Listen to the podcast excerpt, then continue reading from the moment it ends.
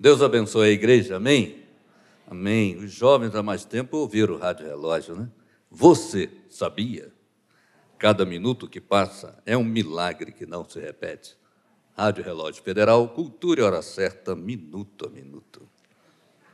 É quatro da manhã, tinha que fazer a curiosidade, pessoal, acordar, né? Os jovens há mais tempo me conhecem da Rádio Relógio. Os jovens há menos tempo me conhecem da, da televisão. Minha voz já entrou muitas vezes na sua casa para dizer versão brasileira Herbert Richards. Então aí já ficou mais simpático, né? Deus abençoe. Fico muito feliz de, de ter sido convidado para falar aqui hoje.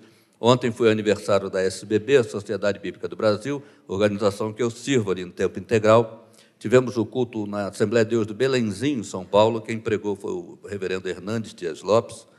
E aí terminou o culto e toda, toda a liturgia, todo o cerimonial, eu vim, voltei com, de ônibus, fui, cheguei cedo de manhã, fui direto para a Praça Seca, para Maranata, preguei lá, pastor Romo. E aí voltei para casa, falei, vou dar uma descansada.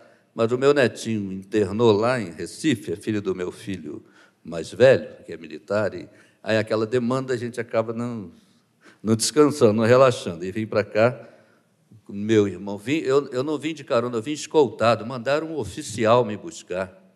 Olha, vim, eu falei, estou me sentindo numa viatura.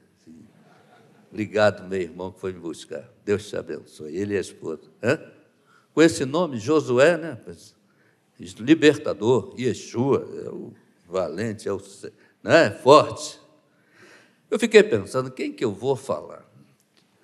É, quando Paulo foi chamado lá em Antioquia, o evangelho chegou lá, estava pegando fogo a coisa. Eles estavam mais crentes que o pessoal de Jerusalém, Antioquia. Barnabé vai, procura o Paulo, e o Paulo acaba fazendo amizade com o povo lá. E ele estava fazendo um, uma, uma defesa do Evangelho, porque o pessoal disse: Olha, nós entendemos o, o reino davídico. E eles estavam assim, idolatrando Davi. O reino davídico. E Paulo falou: Olha, é o reino davídico, mas não é Davi. Que Davi morreu e viu corrupção, apodreceu. Os restos mortais dele ficaram aí.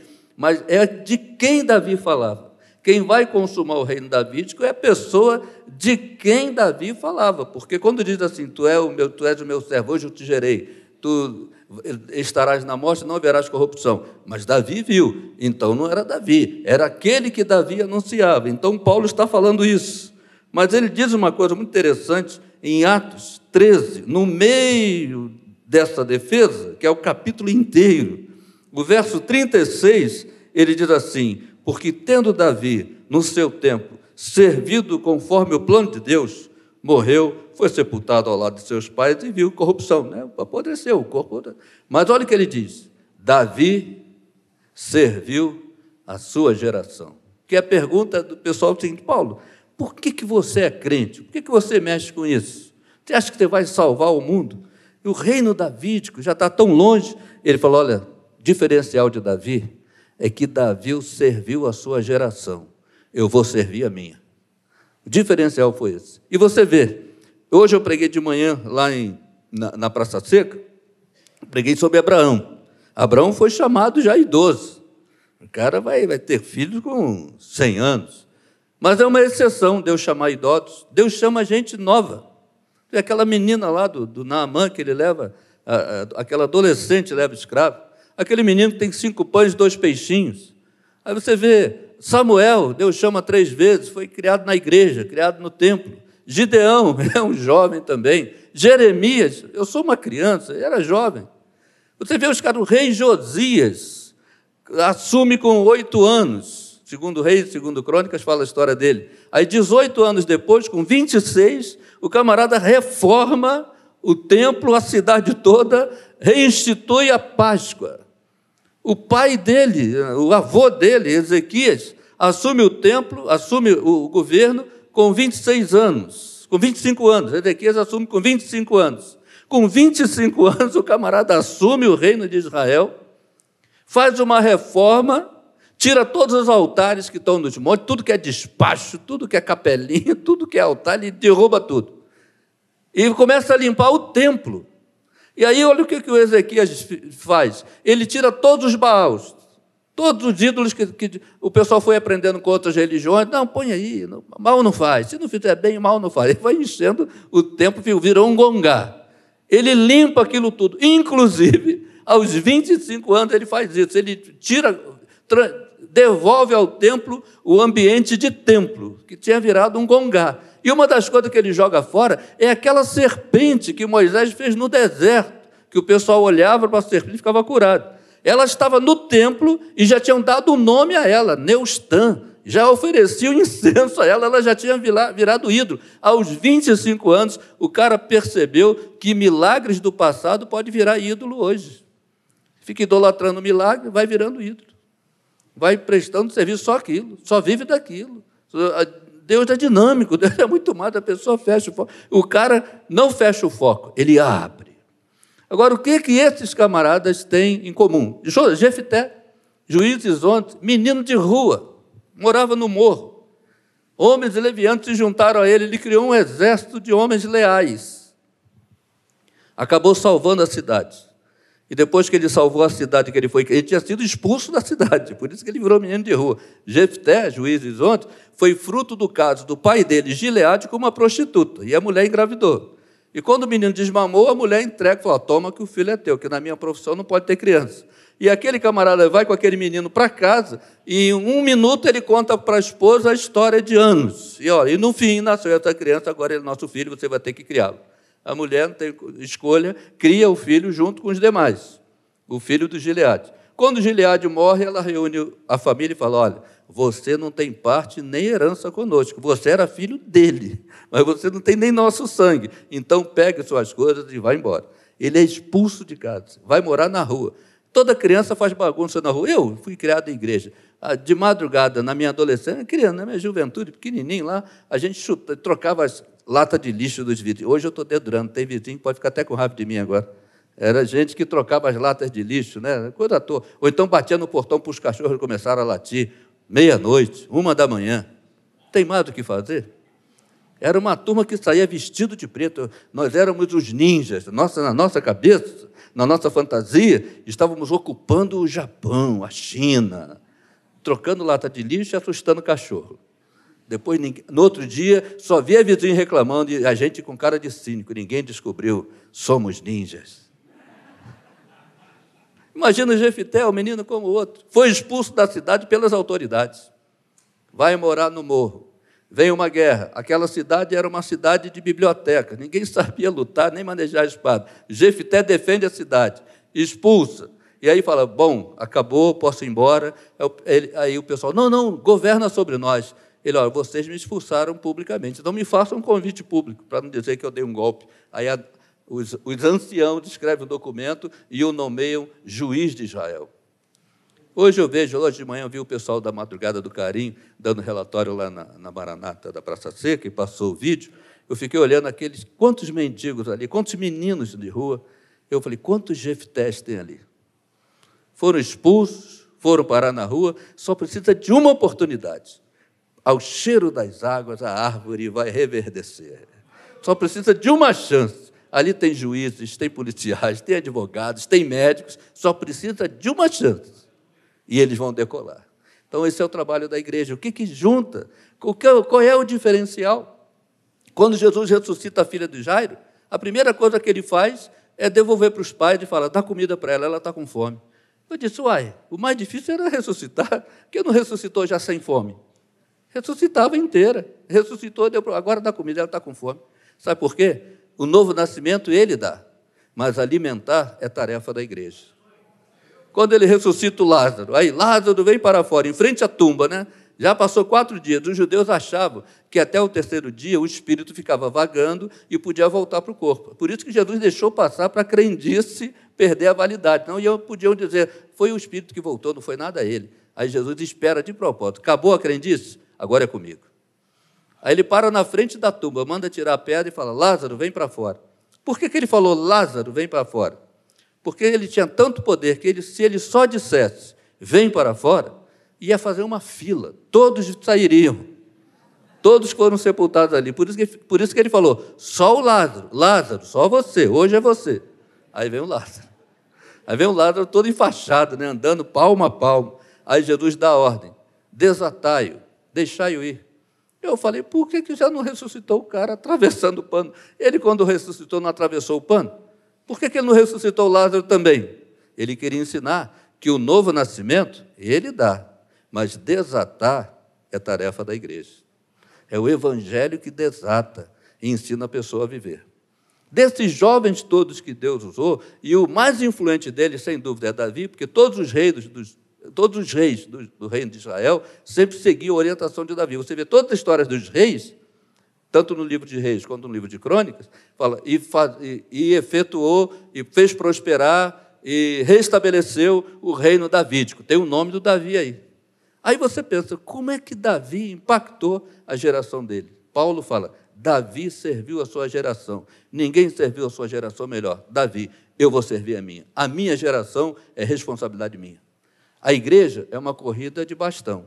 A geração passada passou um bastão para a nossa geração. A nossa geração já passou o bastão para essa juventude aí.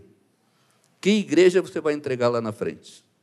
A responsabilidade agora é dessa juventude estar tá com o bastão na mão. A minha geração já está parando. O bastão está com vocês. Vocês vão ter que entregar uma igreja para a geração futura.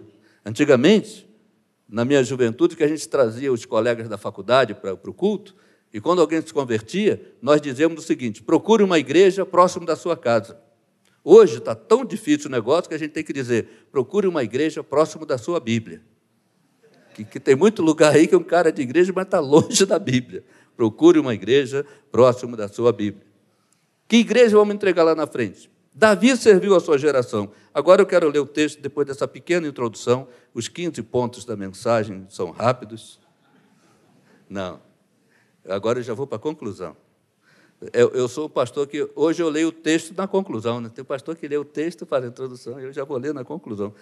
Segundo Samuel 23, as últimas palavras de Davi, a partir do verso 8, Davi está fazendo um inventário de tudo que ele. Por, o que, que foi o diferencial dele para impactar a geração dele, a ponto do apóstolo Paulo, anos depois, falar: olha, Davi serviu a sua geração, eu aprendi com ele, eu vou servir a minha geração. Eu descobri que a minha geração é minha responsabilidade. Aí, Davi.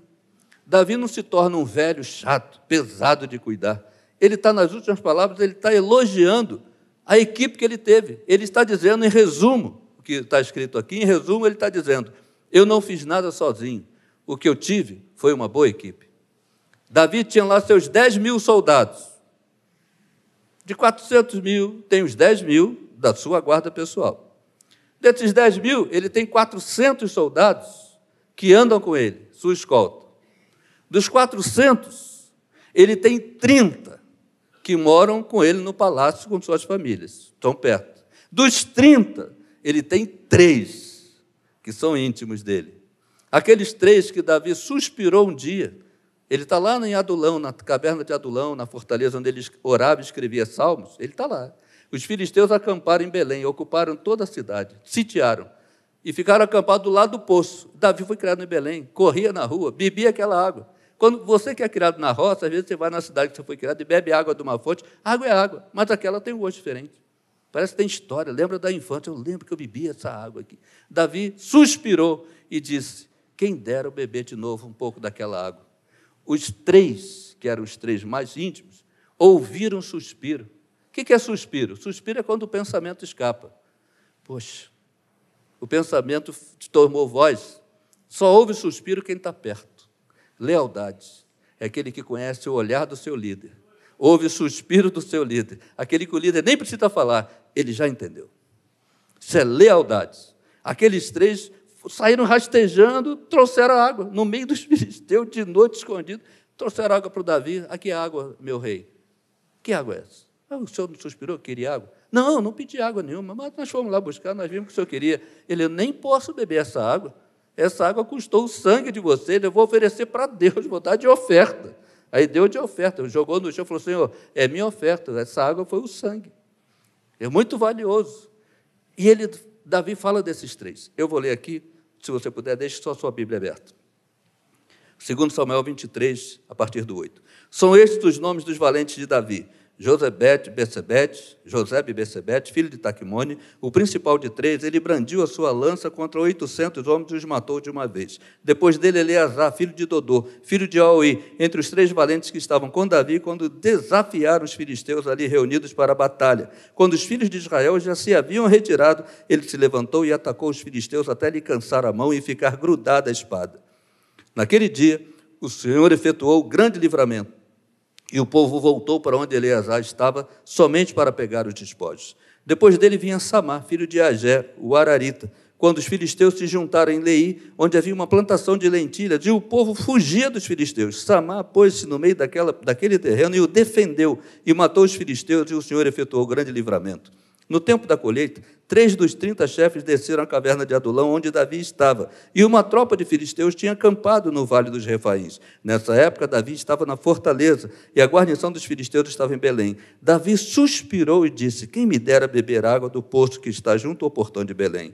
Então aqueles três valentes romperam pelo acampamento dos filisteus, tiraram água do poço junto ao portão de Belém e a levaram a Davi. Ele não a quis beber, mas a derramou como libação ao Senhor e disse: Longe de mim, ó Senhor, fazer tal coisa. Beberia eu o sangue dos homens que lá foram, colocando em risco a sua vida, e assim não a quis beber. São estas as coisas que fizeram os três valentes. Também Absai, irmão de Joabe, filho de Zeruia, era chefe de trinta. Este, empunhando a sua lança, atacou trezentos homens e os matou. E tinha nome entre os três. Ele era mais nobre do que os trinta e se tornou o chefe deles. Contudo, não chegou aos primeiros três. Também Benaia, filho de Joiada, era homem valente de Cabzeel. Ele realizou grandes feitos. Ele matou dois heróis de Moabe, desceu numa cova e nela matou um leão no tempo da neve. Matou também um egípcio, homem de grande estatura. O egípcio trazia na mão uma lança, mas Benai o atacou com um cajado. Arrancou a lança da mão dele e o matou com ela. Estas coisas fez Benai, filho de Joiada, pelo que teve nome entre os primeiros três valentes. Era mais nobre do que os trinta, porém não chegou aos primeiros três. Davi o pôs sob a sua guarda. Amém. Até o verso 23. Deus nos abençoe. Davi está falando o seguinte: eu tive uma boa equipe. E uma boa equipe tem na palma da mão. Uma boa equipe você pode. Isso é didático. Uma boa equipe é aquela que tem a capacidade. Ela é humilde como o dedo mindinho. Tem compromisso como o dedo da aliança. Tem liderança como o dedo médio. Sabe o caminho como o dedo indicador. E sabe apoiar como o polegar, ou incentivando ou abraçando. Essa é uma boa equipe. Gente assim. Agora você vê, todos os dedos da mão você consegue levantar sozinho, menos do, do compromisso da aliança. Sabe por quê? Porque o compromisso é de todos. Todo mundo tem a sua parte. É didático, o compromisso é de todo mundo. Cada um sabe fazer uma habilidade. É o seu compromisso. Se você levanta, tudo dá certo. A equipe fica de pé. E Davi fala desses homens. O primeiro deles é Eleazar, filho de Dodô, verso 9. Todo mundo fugiu. Os, filhos, os, judeus estão indo, os hebreus, com 10 mil soldados. Eles vão para o Vale de Refaim para encarar os filisteus. Com 10 mil soldados, é imbatível. Aí ele vai indo. Quando eles atravessam a, coluna, a colina, Golã, os árabes, os muçulmanos, os, filisteus tinham se alugados com milícias, com aqueles que, são, é, que ganham dinheiro com guerra, eles vieram com 100 mil soldados. Davi vai cantando, pelo Senhor, marchamos sim, o seu exército poderoso. 10 mil soldados, não tem para ninguém. Quando eles chegam no fim da colina, 100 mil esperando. Aí todo mundo, ó, corre. Aí Davi fala: vou morrer sozinho. Ele ouve uma voz: Eleazar, não, meu rei, vamos morrer juntos. Eu não arredo o pé. E Eleazar lutou. Diz o texto aqui que ele lutou direto, o dia todo, ao ponto que ele venceu, ele valia por dez. Os filisteus bateram em retirada. No final da briga, quando anoiteceu, ele não conseguiu largar a espada. Diz o texto que a mão ficou pegada à espada, ficou pegado, braço e mão era, braço e espada era uma coisa só, deu cãibra. O cara não abria, não conseguiu mais. E o povo voltou, quando viu a vitória, o povo voltou, e é Davi que está escrevendo. Olha o que Davi disse: o povo voltou para onde Eleazar estava. Davi não falou, voltou para onde eu estava, o rei sou eu. Davi sabia reconhecer o valor de que era melhor do que ele. E falou: Olha, foi Eleazar, essa vitória foi dele. E o povo voltou e eu fiquei feliz, tanto que eu estou escrevendo aqui. É o versículo 10. Davi fala: O povo voltou para onde Eleazar estava. É manejar bem a espada da verdade. Efésios 6, a armadura de Deus. Vê, revestivos da coraça da justiça, capacete da salvação, as botas da pregação do evangelho, o escudo da fé e a espada do espírito, que é a palavra de Deus. A única arma de ataque é a espada, é a palavra. As outras são todas de defesa, né? Mas Paulo não começa aí. Ele fala assim: é, revestivos de toda a armadura de Deus. Qual é a primeira peça que ele diz? Cingindo-vos da verdade. Aí sim, a couraça da justiça, o capacete. Sabe por quê? As, as armaduras eram feitas com aquele couro cru, aquele couro endurecido, e elas eram amarradas com argolas de bronze. Se o soldado coloca aquilo em cima da pele, no sol, vira um micro-ondas, ele morre. Ele não precisa nem do diabo, não precisa nem do inimigo. O sol vai matar ele. Por isso que ele tem o, os, os príncipes têm aqueles pijamas de malha, né? coloca por baixo e bota a armadura. Mas o soldado no front, lá no campo de batalha, é atadura. Um, um passa atadura no outro para depois colocar a armadura. Por isso que Paulo fala: cingindo-vos primeiro com a verdade. Porque se você colocar em cima de você algo que não seja em cima da verdade, isso vai te matar. Se chama personalidade. Porque se você constrói em cima de você, se você fala sobre você o que é verdade, isso é uma armadura, você sabe quem você é. Mas se você vive um personagem, vive uma mentira, finge ser o que você não é, isso vira fantasia. Isso te mata.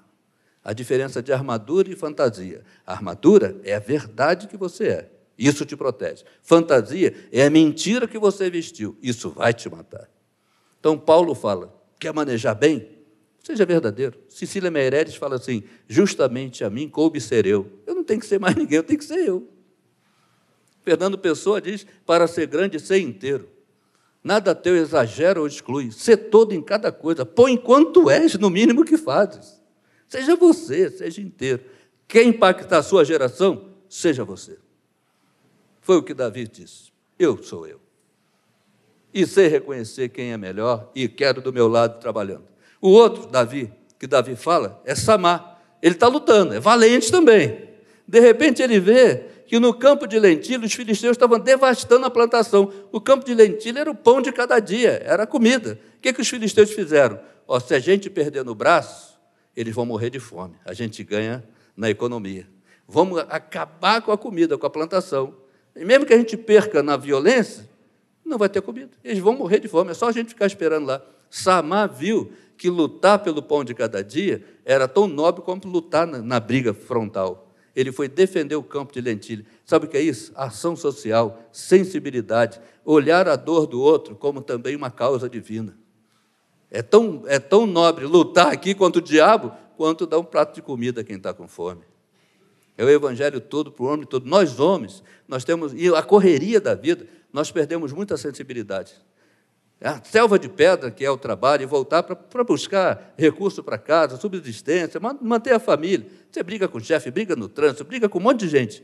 Às vezes a pessoa vai desabar dentro de casa, onde ele manda um pouquinho. Aí sofre a esposa, sofre os filhos. Não tem nada a ver e pega o para-raio. O homem de verdade, ele tem que dizer o seguinte: lá fora pode ser o inferno, mas a minha casa vai ser um pedacinho do céu não perder a sensibilidade. Eu, na aeronáutica, eu estava lembrando do meu tempo de aeronáutica, chegou um instrutor novo, e ele tinha raspado a cabeça. O barbeiro fez uma barbeiragem, e ele acabou raspando para consertar. E o rancho do, dos oficiais estava em obra e todo mundo estava almoçando junto. E, e três soldados jogando bolinha de papel na cabeça dele. Ele juntou, acabou de comer, sossegado. Eu falei, cara, eu te conheço. Se você for ali, esses três, com um braço amarrado, você arrebenta eles. O cara era um instrutor novo, de karatê, campeão brasileiro. Ele falou: Marquinhos, tem que me chamar de Marquinhos, para ser, para ser é, violento e bater nesses caras, dez deles, eu dou um minuto e jogo todo mundo no chão. Mas isso não é ser homem. Um doido faz isso. Mas para ficar quieto, tem que ser muito macho. Tem que ser muito homem porque eu tenho que vencer quem está aqui dentro. Esse é o mais perigoso. Aí, depois eu falei, sabe quem é ele? Ele é o novo instrutor de karatê que vai dar aula para vocês. Os três pediram perdão. Pô, me perdoa, me desculpa, me desculpa, não sabia. Uma, um, um, um, passageiro pegou, tem tempo isso, pegou um táxi no Santos Dumont, porque ele comprou um apartamento, estava reformando no, na terra do Flamengo, e ele vinha de vez em quando ver a obra pagar os pedreiros. O, o taxista fica na fila e fala, poxa vida, fico nessa fila do Santos Dumont, querendo pegar uma corrida longa, para ali, para o aterro, dez minutos. Aí o taxista, com raiva, foi até a rodoviária Novo Rio, aumentar a corrida. E o passageiro falou, moço, eu venho aqui de 15 em 15 dias e eu conheço o Rio, eu vim outras vezes. É rápido, é 10 minutos para o aterro.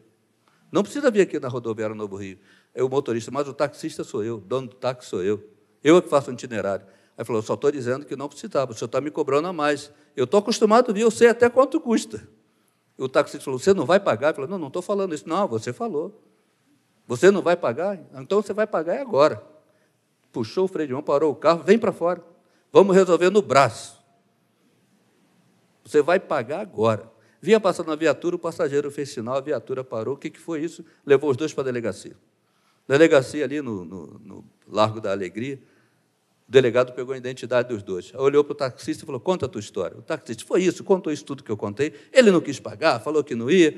Eu chamei ele para, para o braço. E ele amarelou. Frouxo. Aí o, o delegado olhou e falou assim: Ele não foi para a briga com você? Ele falou: Não. Então levanta as duas mãos para o céu porque ele é o Éder Joffre, ele é campeão brasileiro e mundial de boxe. Se ele aceita, você não estava aqui. Se ele aceita teu convite, você estava lá, no caixão. O taxista quase que desmaiou de medo. O Éder, eu ofendi o Joffre, e o Joffre ficou quieto. Sensibilidade, autocontrole. É o cara falar assim, bater nele não é nada. Mas vencer essa vontade, isso vai impactar uma nação. E o último deles, Benaia, filho de Joiada, verso 20. O camarada matou dois heróis de Moabe, são homens fortes. Pensa no lutador de sumô, os moabitas têm aquele tamanho. Ele matou dois. Depois vem o egípcio, gigante, com uma lança, os egípcios gigantes. Diz o texto que Benaia já tinha matado um leão na época da neve. Na época da neve não tem ninguém na rua. E ele tinha que matar o leão. É igual a gente, tem que matar um leão por dia, porque se não matar, depois vão ser dois, né? Então tem que, não tem jeito. O Benaia foi matar o leão do dia, senão vai ser dois. Não tinha ninguém, tem horas que é frio, tem dia que não tem ninguém te incentivando, não tem ninguém, vai, vai dar certo, estou contigo, vai lá, cara, vai. Tem dia que só tem você e você e a vida. Benai falou: Meu dínamo sou eu, minha força vem de Deus, eu vou ter que me incentivar. E matou o leão. Quando ele volta, vem o egípcio. Agora, a coisa mais espantosa é que Benaia enfrentou o egípcio com um cajado. Desarmou o egípcio e matou ele com a espada do próprio Egito. Cajado não é instrumento de guerra, cajado é instrumento de pastoreio. Benaia encarou o egípcio que veio para brigar com postura pastoral, com postura de crente. A palavra branda desvia o furor. Benaia e ele foi, fez tão bem que Davi o colocou como guarda-costa, colocou na sua segurança. Davi era pavio curto. Ele quase acabou com a casa de, de, de, de Nabal. Se não fosse Abigail, a esposa, eh, confrontar e resolver as coisas, não ia ficar nem cachorro vivo. Davi falou: nada, tudo que respira vai morrer. Não quero nada vivo. Não faz prisioneiro. Aí a mulher vem, não, ele é doido, ele mandou esse recado, perdoa ele. Davi falou: você, eh, eh, você hoje mudou a sorte e você impediu o derramamento de sangue, porque não ia sobrar nada lá. Quando Davi sabia que ele era pavio curto, ele colocou Benaia para conselheiro dele. O mundo não precisa de muita gente que sabe atirar. O mundo precisa de gente que sabe aconselhar e sabe dizer como não atirar. Quando Davi foi convidado para tocar harpa para o Saul, para o espírito maligno sair dele, o Saul, em vez de ficar agradecido, ficava brincando de tiro-alvo, jogando lança em Davi. Davi se esquivando, tocando e esquivando. A lança tá na parede. Tá na... Davi não devolveu nenhuma, porque se Davi não errava, Saul errou. Davi, se arrancasse e jogar, só bastava uma. Davi tinha pontaria. Davi acertava uma pena. Davi era só tirar e jogar, matava o Saul. Mas qual foi a escola de Davi? Não foi aprender a jogar lança. A grande escola foi aprender a não devolver. Foi aprender a não jogar de volta. Isso faz um homem de verdade. É aprender a não devolver as lanças. Aliás, Saul e Davi já têm diferença desde o chamado, né? Saul foi encontrado onde? Ele foi buscar as jumentas do pai dele que tinham fugido. Aí Samuel encontra ele e ordena ele rei, consagra. Saul vivia com as jumentas, Davi vivia com as ovelhas. Davi foi achado no meio das ovelhas. Então, isso do DNA já diz tudo, né? A natureza de cada um. Então, Davi ensina o que, que pode impactar uma geração. Gente que maneja bem a palavra da verdade, como Eleazar, filho de Dodô. Gente que tem sensibilidade para a dor do outro, como Samar, filho de Agé. E gente que tem postura e equilíbrio pastoral, como Benaia, filho de Joiada. Que um cajado, uma boa palavra, um olhar desmonta. Essa gente vai impactar a sua geração. Eu peguei um Uber esses dias e o motorista falou: Eu já fui crente. Um jovem. Eu falei: Ei, por que parou de ser? Ele, eu me decepcionei com a igreja. Eu nem quis saber qual foi a treta. Eu falei: Você decepcionou com o dono da igreja, que morreu na cruz? Porque se foi ele, você é o primeiro que eu sei, porque ele nunca decepcionou ninguém. Não, não, ou foi com um pecador igual você. Não, eu decepcionei com um pecador igual a mim. Ah, então é justo, por causa de um pecador igual você, você virar as costas para o dono da igreja que morreu na cruz por você. Ele, pô, isso está pegando pesado. Eu falei, não. Ele, mas olhando por esse lado, eu falei, esse é o lado, esse é o lado. Tem que olhar pelo lado que é. Você virou as costas para o dono da igreja por causa de um pecador igual você. Você cantava, não canta mais, vezes tal, porque um pecador igual você falou alguma coisa. É justo virar as costas para o dono da igreja que está lá te olhando. Dê a vida por ele. Isaías 53, verso 11. Ele verá o fruto do penoso trabalho de sua alma e ficará satisfeito. Será que ele está olhando para você e está satisfeito? Você virou as costas para ele. ele eu falei, o que, que você pensa? Eu nem quis saber qual foi a briga. Sabe o que, que ele disse? Vou voltar para a igreja hoje. Basta uma postura pastoral, a pessoa para para pensar, fala, é, estou errado. Hoje eu vim aqui dizer para você, depois de tanta coisa bonita que eu assisti aqui hoje, eu chorei, chorei com o esquete aqui, com a pedra, chorei com tudo, com os louvores. Deus chamou você para impactar a sua geração. Davi serviu a sua geração. Você, Maranata, serve a sua geração.